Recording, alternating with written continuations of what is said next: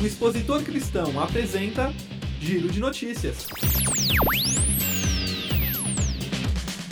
Edição especial Mês da Mulher.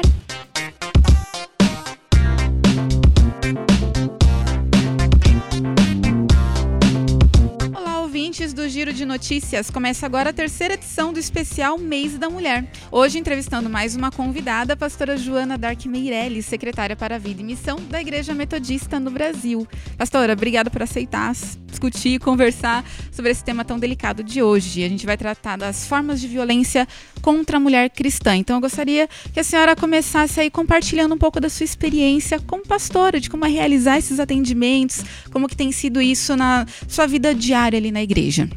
Obrigada pela oportunidade, é muito bom é, poder falar desse assunto assim pelas mídias sociais. É, agradeço por isso e parabenizo por essa iniciativa. A, a violência doméstica, ela está em todos os lares, né? Mas o, no, no aspecto lar cristão, é um número que assusta, inclusive alguns pesquisadores, pesquisadoras têm abordado esse, esse tema e, e é assustador, porque é crescente, né?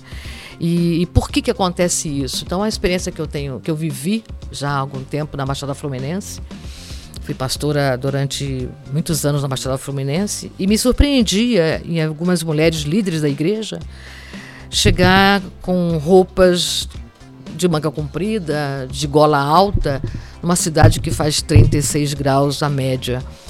E a gente pergunta: o que, que aconteceu? Ah, eu. Por que, que você está com essa roupa? Aí eu caí no banheiro, eu me enrolei, no, me lembra essa frase, me enrolei no cabo da enceradeira. Isso a gente ouvia uma, duas, três vezes, até uma vez quando eu presenciei uh, a notícia: Fulana Antônia, Antônia morreu. Nós chegamos lá e encontramos ela que tinha sido enforcada.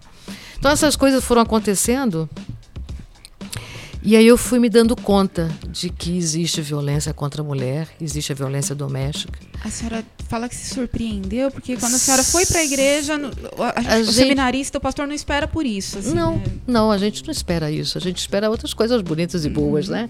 A gente sabe que existe, mas quando você convive com isso, você tem que lidar com isso, é um negócio que assusta né? Então, quando você vai fazer o enterro de uma mulher que foi vítima de violência, você não tem o que falar, você fica, fica muda. Porque existe a violência e, e mulheres morrem. Quando você vê uma criança espancada, eh, você vê que. E a criança é uma menina, então é um negócio assustador, né? E, e hoje nós temos um cenário. Quer dizer, a, a violência continua, mas hoje existe uma coisa, um cenário que me parece muito importante ser divulgado, que é a Lei Maria da Penha. Sim, exatamente. É. A gente conversou um pouquinho sobre a Lei Maria da Penha, trazendo essas formas de violência que às é. vezes não são tão identificadas. A senhora consegue identificar Sim. elas trabalhando na igreja. Sim. Que... E, e eu, eu, digo assim, que eu repito sempre para as mulheres: Maria da Penha existe, é uma mulher real. Né, que foi casada 23 anos, durante 23 anos, com o marido dela. O marido dela é, por duas vezes tentou matá-la. Né? E a primeira vez foi através de um tiro. É, deu um tiro nela, ela ficou paraplégica. E a segunda vez, ele não satisfeito ainda com, a, com aquela. Ela ficou de cadeira de rodas. Ele então tentou é, com choque, né, com eletro, eletricidade e também com afogamento. Então, diante dessa situação, ela teve coragem de denunciar na polícia contra o seu marido. Mas isso demorou muitos anos 23 anos de sofrimento. E aí ele foi denunciado, foi punido depois de 19 anos. Teve a denúncia. 19 anos depois ele foi preso e ficou preso por dois anos em cárcere privado. E criou-se então um ambiente de, de, de, de, de indignação sobre esse acontecimento e houve uma mobilização, não só no Brasil, mas na América Latina e também em várias partes do mundo. E essas vítimas sobreviventes, familiares e outras organizações formalizar, formalizaram denúncia contra ah, esse, essa, esse caso terrível, né, direitos humanos OEA. E aí então vem dessa luta nasce essa Lei Maria da Penha. É, a Lei Maria da Penha é bem legal a senhora trazer o contexto dela, o link da Lei Maria da Penha, o acesso, tá tudo na descrição desse podcast uhum. para quem tiver mais interesse. Uhum. Mas é importante trazer porque ela aborda não só essa violência física, mas a psicológica, a sexual, a patrimonial e a moral. A senhora identifica todas essas formas de violência também no atendimento da igreja, sim, tem uma que é mais comum que sim, a outra. Sim. A violência física, ela às vezes não é um tapa, é um beliscão, é um empurrão a violência psicológica é aquela conduta em que o marido diz assim: você não vai na igreja, você é burra, você não sabe. São as humilhações, os constrangimentos que acontecem assim, sutilmente, com palavras, com gestos, com posturas, manipulação, isolamento, uma vigilância, onde você foi, onde você estava, onde você. Porque você chegou agora, porque você não chegou, perseguições, é, um ambiente assim, é, insultos, chantagem. Né? Você dá mais importância para a igreja do que os nossos filhos, coisa desse gênero, né? E, esse, e, isso vai causando prejuízo na mulher. A senhora tem bem claro esse contexto, mas a, as mulheres que chegam para a senhora, ou de repente de pessoas que a senhora conhece, pastores e pastoras, elas têm essa consciência ou ainda é muito raro? Como funciona? As experiências que eu tenho vivido, eu chego até as mulheres, eu falo para ela, você está vivendo isso. Uhum. E ela diz, é, eu estou vivendo sim. Elas aceitam? Aceitam entendem, mas têm medo. O medo é maior do que do que aceitar. É mais como o medo do que a resistência de aceitar que está passando por uma situação. o medo é muito forte, o medo é muito grande, porque existe todo um, um, discurso religioso que favorece o medo. Ah, você é esposa, você tem que mais é que orar, a conversão do seu marido, se ele está assim, é uma ação demoníaca, o diabo está tomando conta.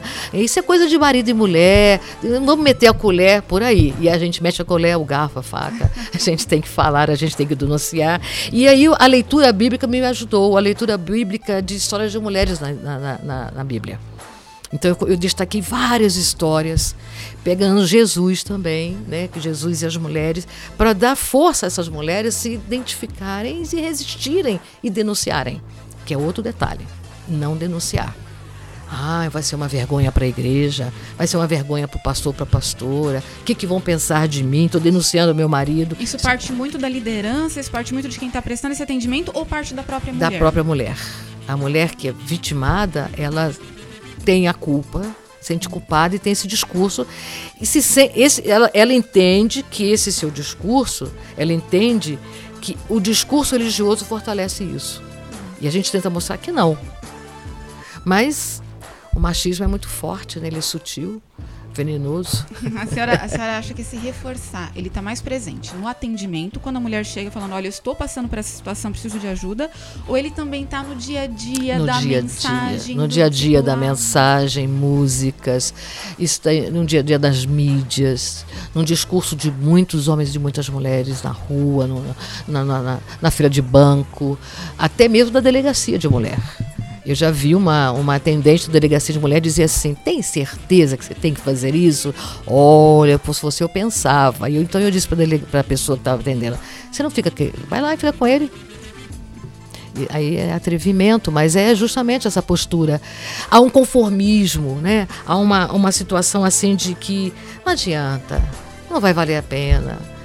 E a gente tem trazido, não, vale a pena sim, adianta sim. Porque eu, eu digo assim, Sara, Deus não criou o homem e a mulher para viver assim, entre tapas e beijos. Sim. Não é isso. Deus criou o homem, a mulher e a família para outra dimensão. Sabe, existe o pecado e o pecado está reinando. A gente pode mudar isso. Eu creio num Deus que transforma tragédia em bênçãos. Né? A Igreja Metodista ela tem, ela tem trabalhado bastante com esse assunto, principalmente com a campanha Quinta-feiras do Preto. Esse mês a gente está divulgando uma série de vídeos buscando conscientizar é, as pessoas. Mas a senhora acha que para ampliar essa conscientização, tanto no meio da Igreja Metodista, igrejas evangélicas, comunidades cristãs, qual, qual seria um caminho? Uma opção de caminho para se trabalhar com lideranças, com pessoas que atendem mulheres, para que elas tenham a capacidade de prestar esse atendimento adequadamente? Ó, a prevenção, na minha percepção, a prevenção é a melhor solução. E a prevenção ela tem que vir através de testemunho de mulheres agredidas, violentadas, vitimadas, sobreviventes. Testemunhos de pessoas que conhecem a legislação, que conhecem as organizações que conhece Bíblia, que trata bem, que, que, que lidar bem com o, o pastoreio dessas mulheres, de homens agressores. Temos que trabalhar com os homens agressores, temos que mudar a educação, a educação para a paz, não para a violência. Nós vivemos num país que existe a educação para a violência. Eu sou macho, eu dou porrada assim. É assim que fala. E a gente tem que dizer: não, você é macho porque você é mais semelhança de Deus. Eu sou fêmea porque sou mais semelhança de Deus. Nós temos para dar tapa um no outro. A gente estava comentando mais cedo que esse ponto é, é, bem delicado, né? O atendimento ao homem agressor. Como que a igreja atende o homem agressor? A denúncia, é, a orientação, como isso funciona pra, também para as lideranças? Se for necessário denunciar, denunciaremos. Se for necessário acompanhar, acompanharemos. E se for necessário fazer releituras, teremos que fazer. A gente tem que mudar esse quadro. E se for necessário visitar no presídio, visitaremos. Porque a lei é para ser cumprida e ele, tem, ele e ela têm que saber disso. Né? E a gente tem que acompanhar, sim, e transformar essa, essa tragédia em bênção. Hum, pastora, foi realmente uma ótima conversa. É, agradecer pela senhora prestar todo esse esclarecimento e, é claro, no link, na descrição desse podcast, são todos os dados que a gente mencionou aqui, as matérias que saíram no Expositor Cristão sobre violência contra a mulher e o link para você assistir os vídeos da campanha Quinta-feira Uso Preto. Pastor, vamos finalizar com a senhora, deixando hoje uma mensagem para as mulheres que podem estar tá passando por esse tipo de violência ou podem é, estar conversando com uma amiga que está passando por esse tipo de violência. Qual orientação a senhora deixaria para a gente encerrar esse podcast hoje? É, para os homens, eu lembro sempre é, um trecho que Jesus fala para Nicodemos deve nascer de novo a partir do Espírito. Essa experiência tem que ser vivida. E para as mulheres, eu me lembro quando Jesus fala para a samaritana: os verdadeiros e verdadeiras, adoradores e adoradoras, adorarão o Pai em espírito e em verdade. Eu vejo que essa tem que ser a releitura que a gente tem que fazer para cada uma de nós. Eu espero que a gente consiga. Amém. Pastora Joana, muito obrigada e até o próximo Giro de Notícias especial Mês da Mulher.